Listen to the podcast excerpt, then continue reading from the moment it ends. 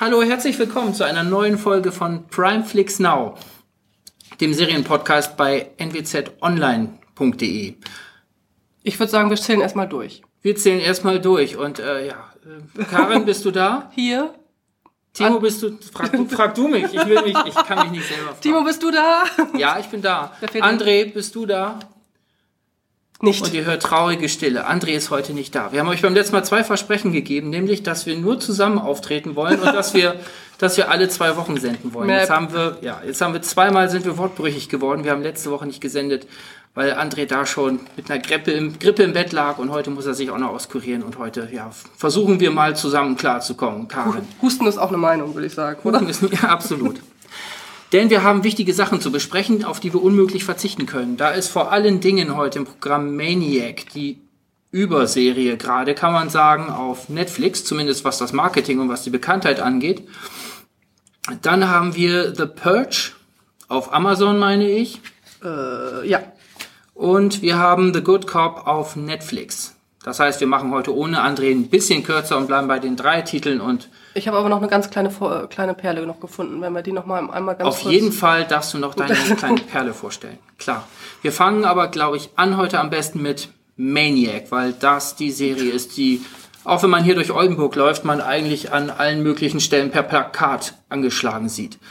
Worum, naja, das liegt vor allen Dingen äh, an der Star Power, äh, die dahinter steckt. Wir sehen auf den Plakaten Emma Stone, die eine Hauptrolle spielt, und wir sehen äh, Jonah Hill, ähm, die spielen dort ja ein Pärchen kann man nicht sagen, äh, Freunde, die äh, zufällig an einem an einem ex, äh, medizinischen Experiment teilnehmen. Ähm, beides ja junge Menschen, die ähm, ja nicht wissen, was mit ihnen eigentlich los ist, die unglücklich sind. Man weiß nicht, sind sie unglücklich, sind sie krank.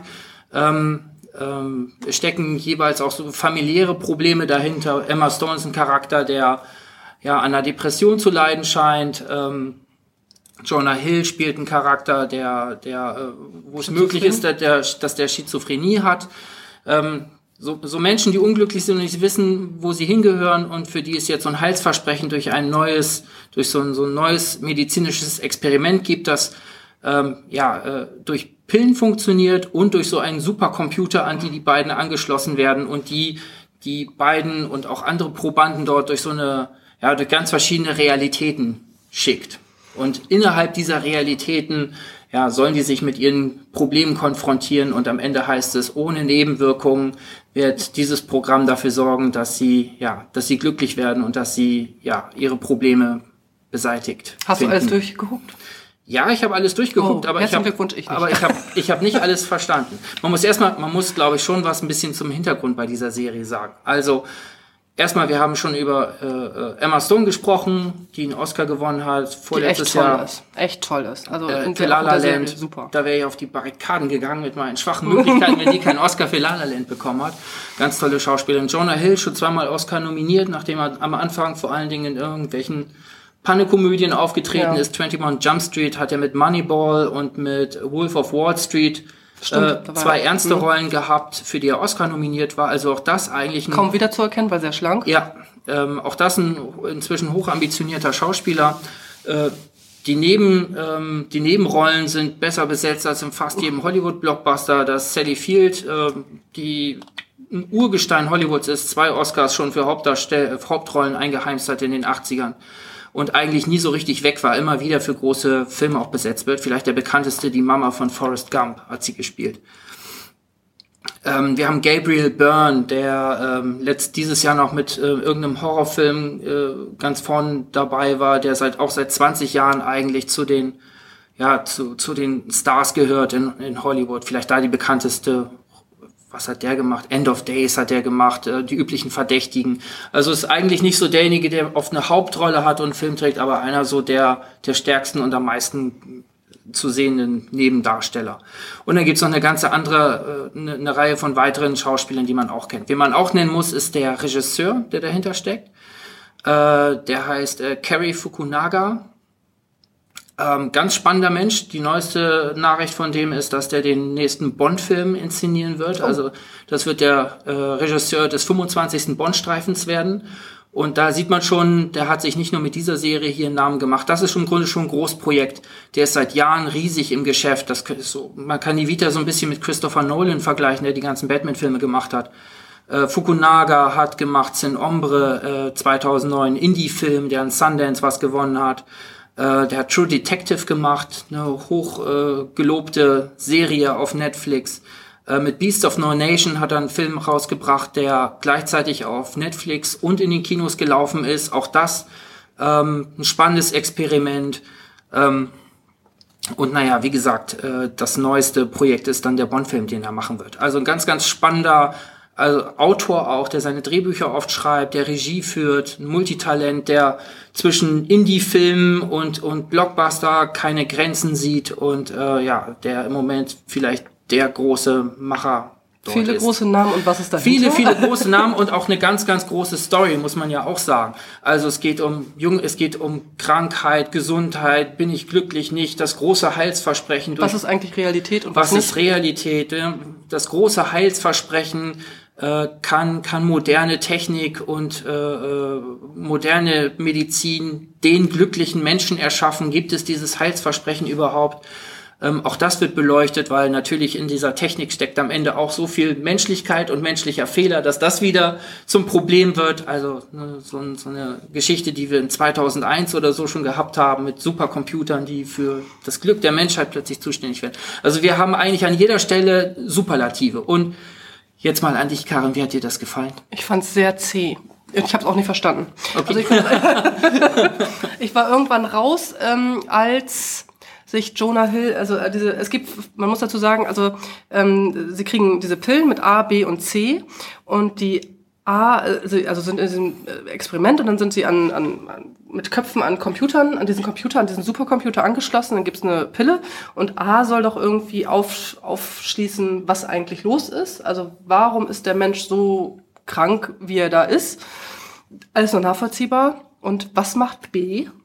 Kann ich dir nicht beantworten. Das weiß ich nicht.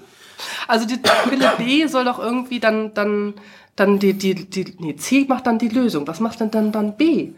Wir wissen es nicht. Okay, also, also B, das, das also, hat dich rausgebracht. Ja, das hat mich rausgebracht, weil ich irgendwie nicht verstanden habe, so wo ist denn da der rote Faden? Weil äh, in, diesem, in diesem einen Teil geht es dann in Fantasiewelten. Es, es gibt Paral Parallelrealitäten, kann man das so sagen, wo diese beiden Charaktere, also Jonah Hill und Emma Stone, Annie und Owen ähm, zusammen, weil irgendwelche Platinen miteinander verschmolzen sind, zusammen in einer Realität sind und da Abenteuer in Anführungsstrichen erleben. Das ist in der ersten, ist das diese Geschichte mit dem Lemur?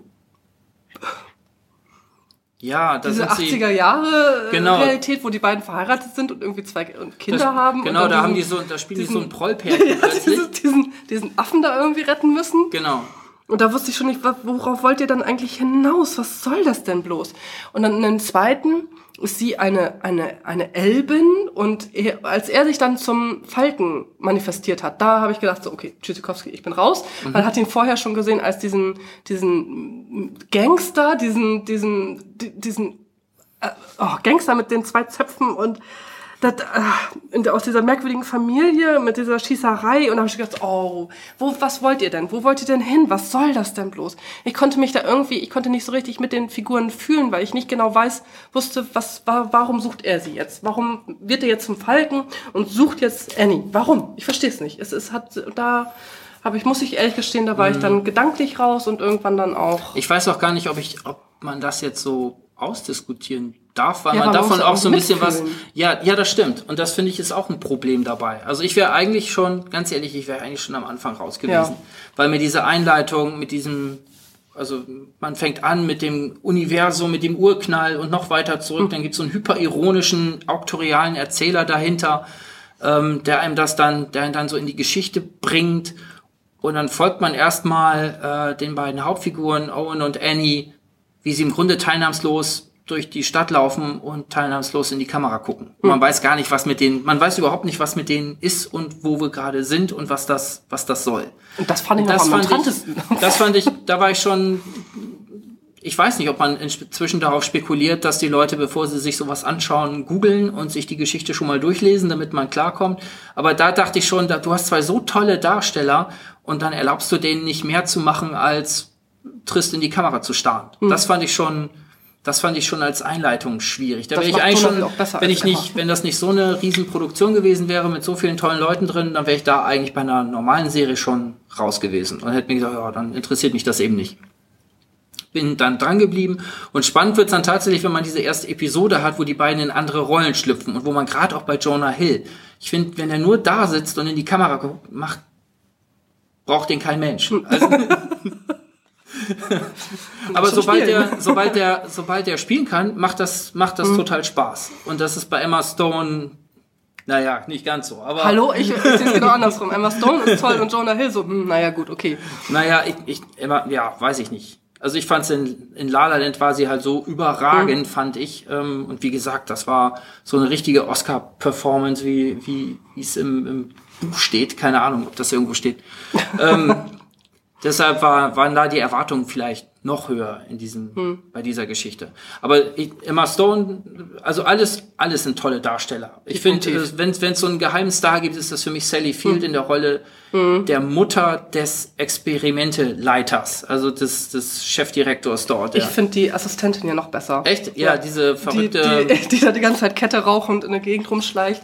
Die und dann, äh, also ich finde diese, diese, diese, diese ganze Laborcrew finde ich irgendwie Ja. viel, viel, viel cooler. Ja, Mit diesem stimmt. völlig bekloppten Computer, der da ist. Ja. Und also das finde ich, finde ich super. Also es gibt unheimlich viele tolle Ideen. Also neben vielen tollen Darstellern gibt es unheimlich viele tolle Ideen, viele tolle Figuren. Aber es ist schon, man fragt sich immer, warum muss das so kompliziert sein? Man hat eine große Geschichte, man hat große Darsteller. Warum wickelt man das jetzt alles? Warum macht man da zwölf Knoten in diese Ja. Geschichte, damit damit es möglichst kompliziert wird? Das erschließt sich mir nicht. Also ich ziehe da keinen Gewinn draus, dass es so komplex ist. Und wie du auch sagst, man muss, ich finde schon, dass man was verstehen muss von der Geschichte, um dran zu bleiben Ja. und um sich dafür zu interessieren. Wenn ich drei, drei Folgen lang nichts verstehe von dem, was da vor sich geht, dann muss man schon, man muss schon ein sehr gutmütiger Zuschauer sein, um dann da mit dran zu bleiben und sich das anzuschauen. Ja, also man, man, mir fehlt so dieses Mitfiebern. Also mir reicht das ja, wenn ich jetzt eine, wenn die jetzt in andere Rollen schlüpfen dann, und das eine Geschichte ergibt, so dieses mit dem Lemuren, was war Mhm. das denn jetzt nochmal? Ein Lemur, da, wo sie diesen Lemur, alles, das ist für mich irgendwie noch schlüssig gewesen. Aber dann, als es dann so ein bisschen ineinander ging, so seine Welt mit ihrer Welt, so auf einmal so, und dann, dann erschloss sich mir nicht, worum es da eigentlich geht, also worum es in dieser kleinen Geschichte dann geht. Also das fand ich dann, das war mir dann zu viel. Und dann war ich dann auch. Ja, ich weiß nicht so richtig, ob man das, ob man das spoilern darf, weil das ist ja, glaube ich, der, dann sage ich es halt nicht, Ohren zu halten, wer das nicht, wer das nicht hören möchte. Ich meine ja, das ist der Fehler in dem Programm, dass die beiden da. Ja, ja, so diese Kontakt- Platinen sind zusammen. Genau, Genau. genau, das ist ja, das ist das, was falsch Hm. läuft eigentlich. Und äh, so aber entschlüsseln die dann den, den Fehler und können sich befreien aus diesem. Ach so, okay. Ne, also so äh, kriegen die eine reflexive Ebene dafür. Da Ja. geht's ja dann in den späteren Folgen auch drum. Ich habe trotzdem keinen Bock, mir das noch weiter anzugucken, ganz ehrlich. Also ich fand, ich fand es also optisch auch ganz toll. Ich mochte ja so gerne diesen kleinen, ganz zu Anfang, äh, als sie noch in der Realität sind. Ähm, man erfährt ja auch, wie die beiden in dieses Programm kommen und Emma Stone liegt ja einen wahnsinnigen Ehrgeiz, um in dieses Programm reinzukommen, weil sie da alle Hoffnungen auch dran, häng, äh, dran hängt. Und diese kleinen, kleinen Reinigungscomputer, die da so rumlaufen, die fand Aha. ich ja auch ganz cool.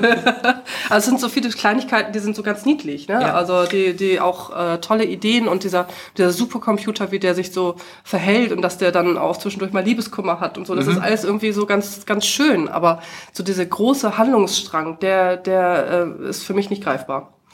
Nee, geht mir genauso. Schade, ich habe echt gedacht, du Oh, hättest ich diese- auch. Ich, ich wollte so gerne. Ich wollte so gerne. Aber Ich kenne nein. Leute, dann hätte ich doch noch jemanden mit herkriegen können, der. Verdammt, was jetzt? Ja, schade. Guck mal auf den Flur, ob da jemand Weil ich rumläuft. finde auch, ich, ich würde jetzt gerade fragen, können wir da sagen, ist ein Tipp, guckt euch das an? Oder Ich man, weil ich würde eigentlich sagen, nee, misslungene Serie. Aber es ist schön. Also äh, die Schauspieler sind nicht. toll und es ist doch, also optisch ist es nett. Es sind doch, es sind doch Folgen total lustig später. Also auch Ja, ähm. Jonah Hill hat dann so ganz auch so sehr skurrile Rollen, in die er dann schlüpft, wo er so ein, wo er, wo, ja, ganz, wo er völlig obskur, obskur aussieht. Und äh, Vielleicht etwas für jemanden, der die beiden Schauspieler gerne mag und den einfach beim Action Fall. zugucken möchte. Das auf jeden Fall. Also ich glaube, darauf können wir uns einigen. Das auf jeden Fall. Wer ein Fan von diesen Schauspielern ist, findet auf, kommt da auf jeden Fall gut durch. Und wie gesagt, ich kenne auch Leute, die das, die das mochten. Und Die müssen sich- mir das mal erklären, bitte. Okay. Aber ich, für mich ist es, für mich ist es eine, eine Serie mit unheimlich viel tollen Inhalten, die dann aber durch zu viele Kniffe und Drehungen und Wendungen und kompliziertes Hin- und Hergeschraube einfach vermurkst ist. Ja, schade. Sehr schade. Schade. Guckt rein und macht. Jetzt hätten wir doch andere gebraucht. Andere, André hat sie wahrscheinlich wieder in einer Nacht Das, durchgeguckt. das stimmt. ja, das stimmt. Wir müssen beim nächsten Mal vielleicht andere Korrektur. Nächstes Mal heißt die, heißt, machen wir eine Sonderfolge, die Korrekturen. André Mentrop äh, fährt uns über den Mund und erzählt, wie's, wie, wie die Serien in Wirklichkeit waren. Okay. Sprechen wir über. Was machst du als nächstes? The Good Cop? Ach nee, dann Was? stell du doch mal The Purge vor. Ah, The Purge. Also das ist, hatte ich eigentlich gedacht, dass ich die nicht mag, aber gut, egal. Also, The Purge, wir alle kennen die Filme, ist jetzt nichts, ähm, das ist nichts Neues Erfundenes, ist genauso die Story wie in den Filmen auch. Also äh, 364 äh, Tage im Jahr ist Amerika ein friedliches L äh, Land, außer in 12 Stunden oder 24 Stunden, das muss ich mal kurz überlegen. Und das jetzt, ist gut, das lassen wir jetzt mal so hin. Zwölf Stunden, in zwölf Stunden. Da darf jeder auf jeden rumhauen und quälen und töten, was das Zeug hält. Es ist alles straffrei. Äh, Ausnahme sind, glaube ich, wie, wie ich das jetzt verstanden habe, Krankenhäuser. Die dürfen, die sind davon ausgenommen. Aber ansonsten ist, ähm, ja, darf jeder tun und lassen, was er möchte, ohne dafür belangt zu werden. So, und diese Serie, die ist jetzt äh, zehn Folgen, soll die lang sein. Sechs sind im Moment bei ähm, Amazon Prime draußen. Und ähm, ja, also man wird langsam reingeführt. Also es fängt nicht gleich mit dieser Nacht an, sondern es fängt dann äh, ein paar Minuten davor an. Man lernt so ein bisschen die Charaktere. Also es gibt vier Hand Haupthandlungsstränge so ein bisschen kennen. Es geht einmal um Miguel. Miguel ist äh, Ex-Soldat und sucht seine Schwester Penelope, die er eigentlich in einer Drogenklinik vermutet. Dort ist sie aber nicht. Sie hat sich einer Sekte angeschlossen und will sich opfern. Ähm, diesen Handlungsstrang von Penelope, den kriegen wir auch äh, dann vorgezeigt. Äh, dann gibt's noch äh, Jane und ihr Team. Also äh, Jane ist irgendwie Finanz, was auch immer, äh, müssen in der Purge-Nacht arbeiten. Alles ist sicher, die sitzen in einem Bürokomplex, kann nichts passieren. Aber Jane hat eine Killerin für ihren Boss engagiert und ähm, ja, es passiert was und sie entscheidet sich um und verlässt dann dieses schöne, sichere Bürogebäude und macht sich auf die Suche nach ihrem Boss.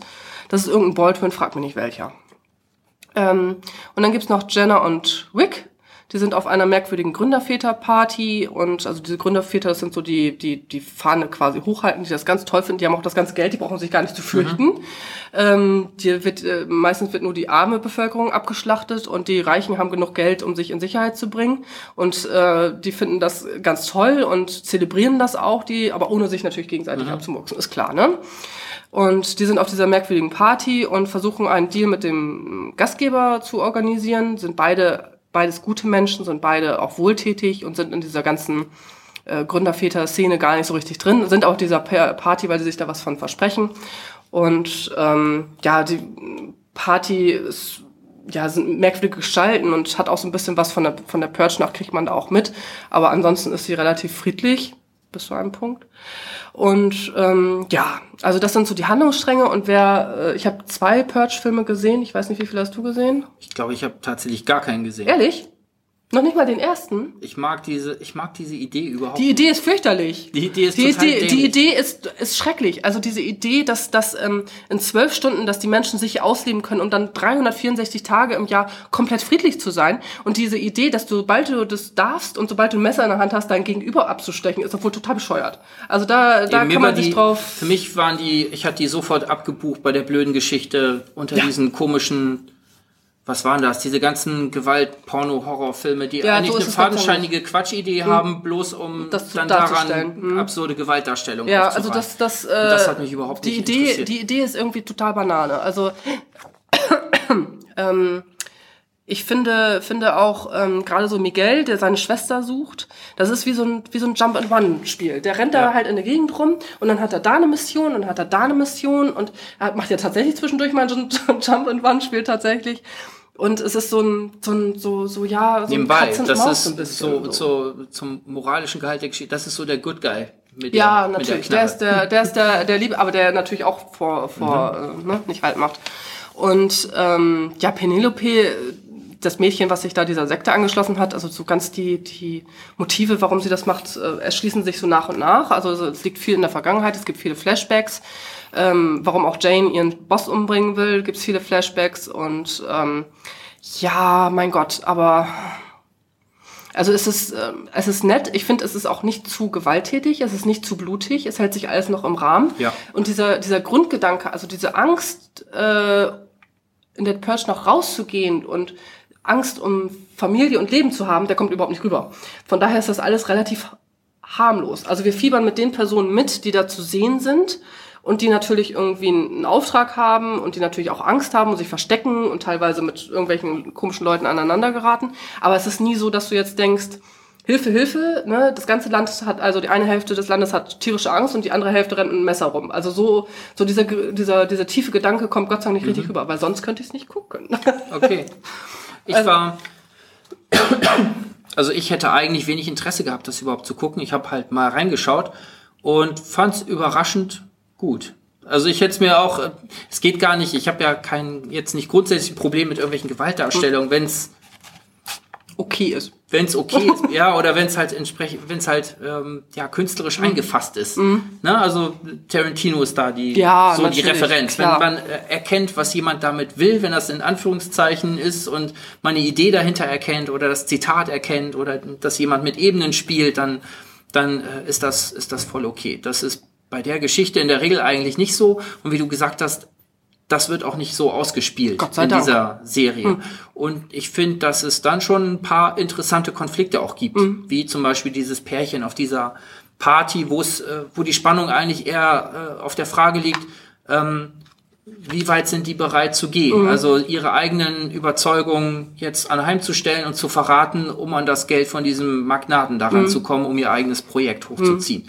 Nun, Überschreiten die ihre eigene moralische Grenze, um das zu tun oder nicht? Also man, das ist eigentlich das, was, was dort ausgespielt und was die Serie eigentlich auch ganz spannend macht. Man steckt Leute in Extremsituationen und fragt sich, wie loyal seid ihr euren eigenen Werten gegenüber? Mhm. Genau. Ne? Überschreitet ihr die Grenze oder nicht? Und da sind oft, spielt meistens geht es dann da um Karriere, ähm, auch bei dieser einen Frau, die dort, Bei der Jane. genau. Ja. Und ähm, dort in diesem Unternehmen auch eine andere. Also eine Oh ja. ja, das, also es gibt dann, also da werden halt auch äh, Beförderungen, neue Plätze auch Anders gelöst, sagen wir anders so. gelöst in dieser Nacht, genau. Und das macht die Serie dann schon an einigen Punkten spannend und interessant, Mhm. finde ich. Wieso sind wir hier jetzt auch einer Meinung? Was soll das denn jetzt? Ja, eigentlich. hm, Also ich fand's, ich, also wenn das zu gewalttätig gewesen wäre, hätte ich das abschalten müssen, weil ich das nicht gerne mag, wie du schon sagst. Und wenn das, wenn dieser, diese, diese Angst allgegenwärtig wäre, hätte ich das auch nicht gut ertragen. Aber so, die, die haben ein, die haben eine Mission, die wollen was erreichen, die wollen ihre Schwester retten, die wollen ihren Boss retten. Ähm, und, und, und den Weg zu folgen und diese Schwierigkeiten, die sie da haben, das finde ich so, so ganz spannend eigentlich. Also ein bisschen absurd wurde es ja was, was, ich weiß nicht, ob du die vorletzte Folge schon gesehen hast, wo Übrigens- sie auf dieser Auktion gewesen sind. Da Übrigens nebenbei, es gibt ja noch gar keine vorletzte Folge, weil jede Woche eine neue gezeigt Ja, wird. ja, ne? also Wir die sind jetzt, von letzter Woche, Die habe ich, glaube ich, gesehen. Also es gibt eine, ja, die habe ich die war ein gesehen. bisschen absurd. Ja, schon. Also die, die Serie hat auch viele dumme Sachen. Ja, also das ist aus einer dummen Idee blöd. wird nicht, aus der dummen Idee wird jetzt nicht plötzlich eine brillante, tolle, tolle Serie. Es ist überraschend, dass man aus einer dummen Idee dann doch noch ein paar ganz nette Szenen und Konflikte rausholen kann. So rum ist es eigentlich. Deshalb sagst du auch eigentlich ganz spannend. Ja. Deshalb, man kann es eigentlich ganz, ganz gut gucken, Man darf nur nicht so viel nachdenken.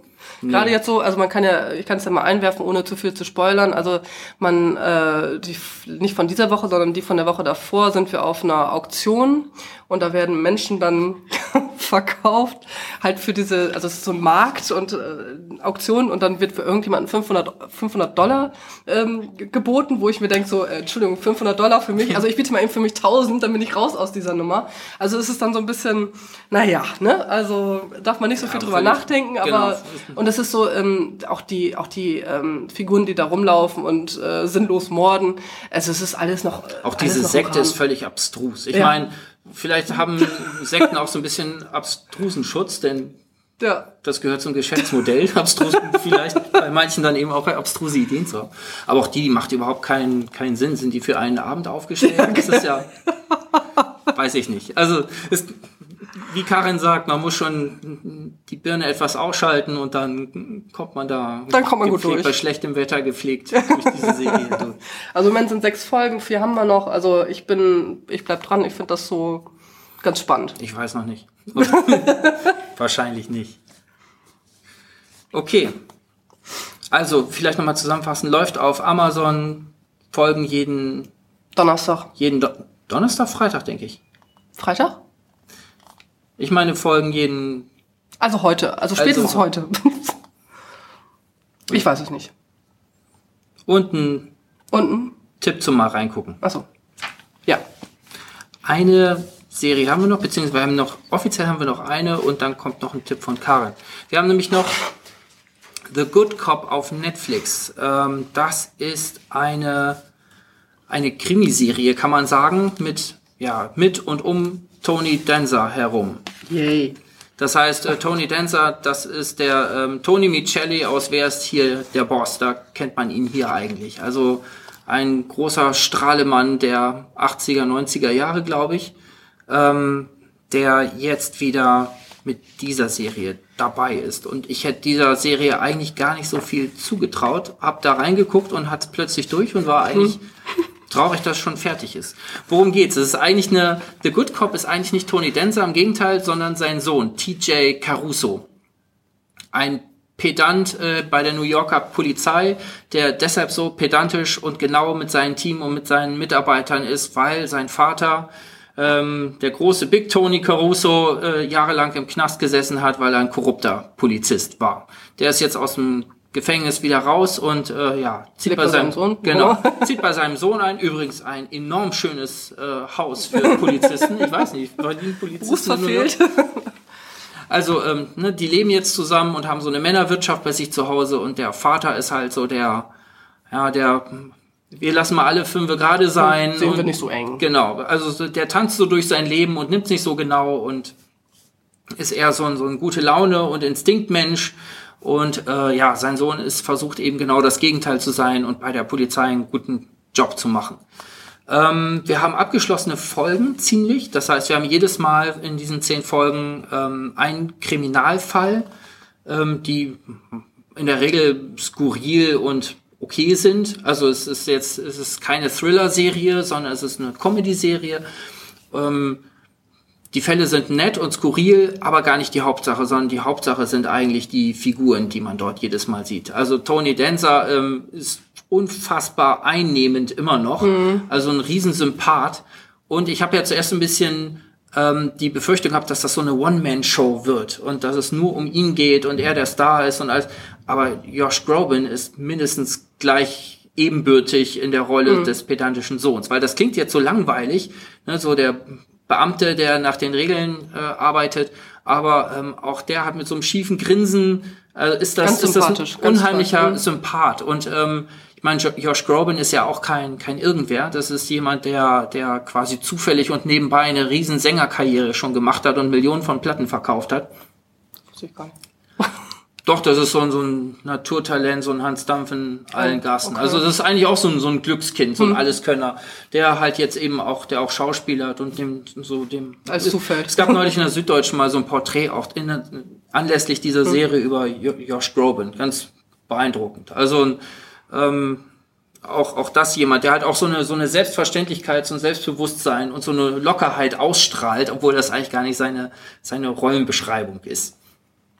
Also die beiden funktionieren einfach super und gleichwertig als Team. Auch Tony Danza ist nie, nie nervtötend offensiv, sondern ähm, immer, es wird immer irgendwie eingefasst, ironisch abgebrochen oder die anderen Figuren haben, haben genug Platz, sich selber zu zeigen und sich zu entwickeln. Das Immer ist einfach charmant. unheimlich charmant ausbalanciert, finde ich, dieses Ensemble dort. Und wir haben ganz tolle Nebenfiguren. Äh, in diesem Polizeiteam, da ist, wie heißt sie? Monika heißt sie meine ich. Ja, genau, Monika, äh, die Assistentin, so eine. Halt, ich glaube, da würde sie jetzt aber äh, groß einsch ein, rein- reinschreiben, wenn du sagen würdest, sie wäre Assistentin. Ist sie nicht mittlerweile dann auch schon selber? Auf jeden Fall ist sie seine Mitarbeiterin. also ist schon eine ganz, äh, ähm, ähm, wie sagt man? Das ist so der sexy Sidekick. Ja, ja, genau. Das ist so dieses kriegen sie sich, kriegen sie Mhm. sich nicht ähm, Spielchen zwischen äh, dem TJ und und ihr. Sie ist engagiert und und will Karriere machen und äh, ja, hat, hat Ehrgeiz und erstmal der das, der so die Ambition immer so ein bisschen deckelt, weil er nach den Regeln spielen will und weil er alles un unter Kontrolle und im Griff haben will. Aber umgekehrt ist er immer ein bisschen unbeholfen, wenn er sich ihr annähern will und sie lässt ihn halt regelmäßig abblitzen. Das ist so das Spielchen zwischen, zwischen den beiden, ähm, was ganz nett ist. Noch lustiger eigentlich sind die, die beiden Nebenfiguren, die dahinter noch sind. Wir haben einmal Ryan, das ist ein, ein Vollnerd, der mit völlig abstrusen Ideen äh, versucht so dann, versucht dann so die Fälle zu lösen. Äh, mal äh, hat er Glück und es hm. funktioniert eine Idee, meistens ist es aber so abstrus, dass alle nur fassungslos in die Kamera gucken. und dann haben wir noch Burl, das ist ein alter Veteran, so ein alter Polizist, der ähm, nicht rennt, würde ich sagen. Der ne? nicht rennt. genau, dass ein Running Gag ist, dass er jedes Mal, wenn ein, ein Verdächtiger wegrennt und äh, mit dem er gerade im Dienst ist, dann gucken sie sich an und er sagt nur, ich renne nicht und dann muss halt der andere hinterher. Ähm, total, auch das ein total, eine total sympathische Figur, die ihren Platz hat und ihren Platz bekommt. Und halt auch viel, ja, viel Glanz in der Inszenierung. Die Musik muss man nennen. Ähm, das ist halt schon so ein, so ein Jazz-Soundtrack, kann man sagen, aber man merkt halt, es, es ist eine Jazzband, die dahinter spielt. Also wir haben auch, auch die, die, der Score innerhalb der Folgen ähm, ist immer angepasst auf die Szene, also klass, äh, recht, recht klassisch äh, zugeschnitten, die, die Filmmusik dort. Aber man merkt halt, da, da spielt eine Jazzband dahinter, die halt mal irgendwas Funky gespielt, mal irgendwas Soli gespielt. Ähm, eine ganz, also die Filmmusik hat, ist absolut überdurchschnittlich in der Qualität. Auch so eine gute Laune Musik einfach. Mhm, passt auch ähm, super. Gehört auch zur Geschichte. Also wird möglicherweise auch kein Zufall, dass die Hauptfigur Tony Caruso heißt. Sein großes Vorbild äh, mhm. spielt er immer wieder ein, ist äh, Frank Sinatra. Äh, in einer Folge kaufen die sich eine, eine Bar zusammen, wo angeblich Frank Sinatra immer drin gesessen hat. Immer wieder tritt er auch auf, wenn Leute das hören wollen oder auch nicht und versucht einen Sinatra-Song zu singen, was total sympathisch ist, weil es ist wirklich so, der, man hört wirklich so, da ist keiner, der das richtig gut kann, aber ja. jemand, der das mit voller Leidenschaft halt macht. Auch das ist halt äh, richtig äh, sympathisch, weil man kennt ja, man kennt ja eigentlich so diese singenden Kommissare, wo es dann immer, mhm. ich finde, das wirkt inzwischen immer so eher betulich und mhm. seltsam ja. und gewollt, wenn dann Ulrich Tuko am Klavier sitzt und irgend so ein Chanson aus den oh, 30ern singt. Tuko. Deswegen immer ganz fürchterlich. Aber hier wirkt das so, so nett und sympathisch, weil es auch, auch so laienhaft mhm. ist. Ne? Also das ist wie wenn jemand aus guter Laune unter der Dusche singt und man freut sich halt, wenn man, ja, wenn man es nicht zu lange hören will. also es ist wirklich ganz toll. Also vor allem, man darf auch nicht vergessen, Toni Danzer ist ja mittlerweile der ist so alt wie mein Papa. Habe ich immer nachgeguckt. Der ist 51 geboren. Der ist also jetzt 67. Ne? Mhm. Also dafür macht er eine wirklich gute Figur. Und es wirkt alles so, so frisch und irgendwie, obwohl diese Konstellation, so, so zwei, zwei Leute, die ähm, Kriminalfälle lösen, ist ja nun keine neue Erfindung. Das ist nee. jetzt nicht kein neu geschriebenes. Und die Fälle sind jetzt also ich finde, sie nehmen jetzt zum Beispiel, wenn man jetzt mit einer, äh, Brooklyn 99, wie heißt es nochmal, 99 mhm. vergleichen würde, da steht so ein bisschen der, der Joke mehr im Vordergrund und ja. da ist es alles so ein bisschen eher unterschwellig. Ne? Also da ist, ähm, sind die, die, die Fälle nehmen durchaus doch großen, großen Platz ein. Gut, die sind jetzt auch länger, die sind jetzt im Schnitt, was habe ich hier gelesen, 42 bis 49 Minuten. Ja. Also da ist es dann noch ein bisschen Schon, ähm, aber es ist halt immer so ironisch, ironisch. Ja, gebrochen. natürlich. Also es ist jetzt auch nicht so so so so Fälle, wo also äh, ich habe gesehen, der ähm, Andy Brackman, von dem ist das, und der mhm. macht auch Monk. Ah, und okay. da ja, finde ich, es gibt so gewisse Parallelen, weil bei ja, Monk auch, das sind die, die Fälle sind durchaus ernst zu nehmen, aber es ist nie irgendwie was, was wirklich wehtut.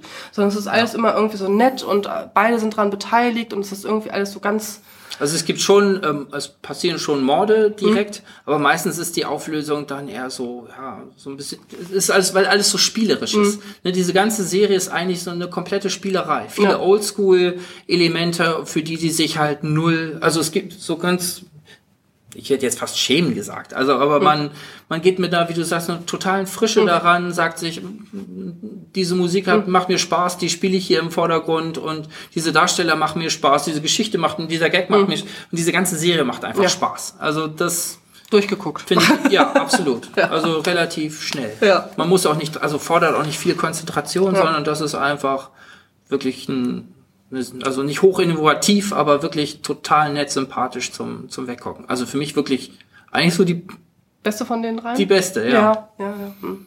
Trotz des, des Riesenarsenals, was, was Maniac da auffährt, aber ähm, für Ja. mich ist das eigentlich so der Tipp heute. Ja, ja würde ich auch sagen. Also auf Netflix 10 Folgen ab 45 Minuten. Hoffentlich machen die weiter. Ja, bitte, bitte, bitte. bitte, bitte, bitte. Also da haben sie wirklich eine Perle gefunden. Also Ja. das ist wirklich ganz toll. Aber wo finde ich Perle? Ich habe auch noch eine ganz kleine. Eine ganz, ganz kleine. Und zwar heißt die Serie, nicht erschrecken bitte, Frankreich gegen den Rest der Welt. Oder ähm, auf Englisch würde es in A Very Secret Service, was auch gut passt. Und zwar geht's um ähm, Frankreich in den 60er Jahren. Gezeigt wird ähm, eine, ein, wie heißt es denn jetzt nochmal? Eine Geheim... Wo sind die Geheimagenten? Wie nennt man das? Geheimdienst? Geheimdienst. Ah, der französische Geheimdienst. Der französische Geheimdienst besteht aus drei Agenten und einem ja, ähm, Rekruten. Und in der ersten Staffel geht es darum, äh, André, dieser Rekrut, wird äh, Geheimagent, muss ein paar Missionen auch und geht damals mit dem einen, der hat dann den Bereich ähm, äh, Afrika, der andere hat dann Algerien und der dritte hat, glaube ich, Russland, geht da überall so mit und ähm, schnuppert überall rein. Das ist alles, wenn man den Ton nicht anmacht, also wenn man das nicht hört, sieht das alles wahnsinnig ernst aus. Also die, die du siehst optisch keine Gags. Also es ist jetzt nicht so, dass das dass das lustig aussieht, sondern das ist alles dann viel Wortwitz und viel Situationskomik, sag ich mal. Und ähm, also optisch komplett in den 60er Jahren angelegt. Und ähm, die Agenten haben ein riesen Selbstbewusstsein. Also Frankreich ist die Weltmacht und wir können das, wir müssen hier die äh, Staatsgeschicke von, von allen Ländern irgendwie beeinflussen und wir haben und wir sind und wir sind ja so toll. Und dann stolpern sie aber regelmäßig über eigenes Selbstbewusstsein, verstehen, missverstehen Dinge, das ist immer ganz witzig. Und ähm, ja, ähm, so, so diese ganzen Rollenbilder und äh, diese ganzen Bürokratie, also diese, diese Bürokra- Bürokratie, die die da haben, also Stempel sind sehr wichtig, Spesenabrechnungen sind auch sehr wichtig und ähm, ob ich den afrikanischen Diplomaten jetzt verstehe oder nicht, das ist dann eher zweitrangig, ne? Und ähm, es ist so so ganz ganz ganz charmant irgendwie. Es ist so so ähm, eben mit dieser Ernsthaftigkeit, weil die da so ernsthaft rangehen und ähm, äh, trotzdem irgendwie so, so, obwohl sie stolpern und obwohl sie merken, irgendwie läuft hier gerade was schief, immer noch die Haltung bewahren und immer noch irgendwie, wir sind immer noch die größten Agenten der Welt und wir sind immer noch die Besten und wir sind immer noch die tollsten und hier ist meine Spesenabrechnung. Also ähm, es ist irgendwie ganz, ganz, ganz, ganz schön gemacht. Die zweite Staffel fand ich jetzt nicht so gut. Also die erste hat einen schönen roten Faden, die zweite eher weniger. Aber ähm, es gibt ganz viele ähm, Sachen, so Invasion der Schweinebucht oder äh, der Putsch in Algerien, wodurch die tatsächlich ausgelöst wurden und äh, dass Frankreich da überall so seine Finger drin hat, aber eher so ja, wie so ein, wie so ein Schuljunge, der nicht weiß, was er tut, als wirklich ein, ein Agent. Also kein James Bond, ähm, wo die Helden sind. Aber auch, äh, und Clouseau? aber auch kein Clouseau oder auch kein, kein Austin Powers. Also, Okay. also optisch alles sehr, sehr ernst und äh, ähm, auch wenn sie stolpern, immer noch schick im Anzug. Mhm. Und ähm, also das möchte ich, möchte ich wirklich empfehlen. Ich habe die erste Staffel, sind auch relativ kurze Folgen, irgendwie nur ja, 20 bis 30 Minuten. Mir fällt übrigens ein, da habe ich tatsächlich mal reingeguckt. Sehr, ich, also, und bist nicht hängen geblieben. Nee, hängen geblieben bin ich nicht. Also ich fand es ganz, ich war so ein bisschen irritiert, weil ich dachte, Ja, hä, was was, ist was, das? was, ist das? Und äh, bin dann aber nicht hängen geblieben. Ich wusste auch nicht, dass, dass, das, dass ich da reinge reingeschaut habe. Also ich fand's, ich fand's echt gut. Also ähm, wem das äh, so gefällt, man muss nicht immer gleich alles verstehen. Äh, man musste auch so ein bisschen auf die, auf die Politik und auf die Weltgeschehnisse der 60er Jahre, ist natürlich auch noch so eine Schwierigkeit, aber man versteht schon, ähm, ja, wenn jetzt zum Beispiel, nur so ein, ein Beispiel, die CIA ist zu Besuch, sitzt am einen Ende des Tisches, zwei Agenten von der CIA, die ganze komplette Mannschaft der Frank äh, der Fran des französischen Geheimdienstes auf der anderen Seite und die CIA sagt dann, ja, wir haben jetzt im Moment diesen John F. Kennedy ja bei uns, aber wenn wir ihn woll stürzen wollen, dann können wir das auch, weil er liebt die Frauen. Und die Franzö Franzosen sitzen da ganz gelassen und denken so, ja, und? Ja, ja, also, verstehen Sie, er liebt die Frauen. Ja. Ja, und? Verstehen wir es nicht. Also diese, diese, dieses französische Lebensgefühl kommt dann, dann auch so ein bisschen mit. Und Punkt, jeden, äh, jeden Tag um 11 Uhr gibt's einen Umtrunk, der ist auch ganz wichtig. Da kommt dann eine Schreibkraft mit einem kleinen, kleinen Wägelchen rein und dann gibt's einen Umtrunk, weil das Protokoll das so vorsieht. Oder auch bei einer Beförderung sieht das manchmal das Protokoll das vor und einmal dann auch nicht. Und dann sind alle ganz entsetzt, warum es denn jetzt keinen Umtrunk gibt. Also es ist irgendwie so, so, so, so, so ganz hübsch gemacht. Also ich fand's äh, überraschend gut. Also falls jemand das äh, Klingt total die, interessant. die erste Folge sich angucken und dann bleibt ihr definitiv hängen, da bin ich mir sicher. Hoffe ich. Okay. Zwei Staffeln gibt's im Moment mit jeweils insgesamt 24 Folgen. Okay, Das war's schon. dann haben wir, genau, das war's Das schon. liegt daran, wir sind zu konform gewesen. Ja, wir sind konform gewesen und wir sind zu wenig gewesen. Uns fehlt unser An An Anti-André, der Ja. meistens die andere Meinung hat. Beim nächsten Mal ist André ganz bestimmt wieder mit dabei. Ähm, Dann kriegen wir uns auf die Nase. ohne André machen wir das beim nächsten Mal nicht. Äh, das können wir schon mal versprechen.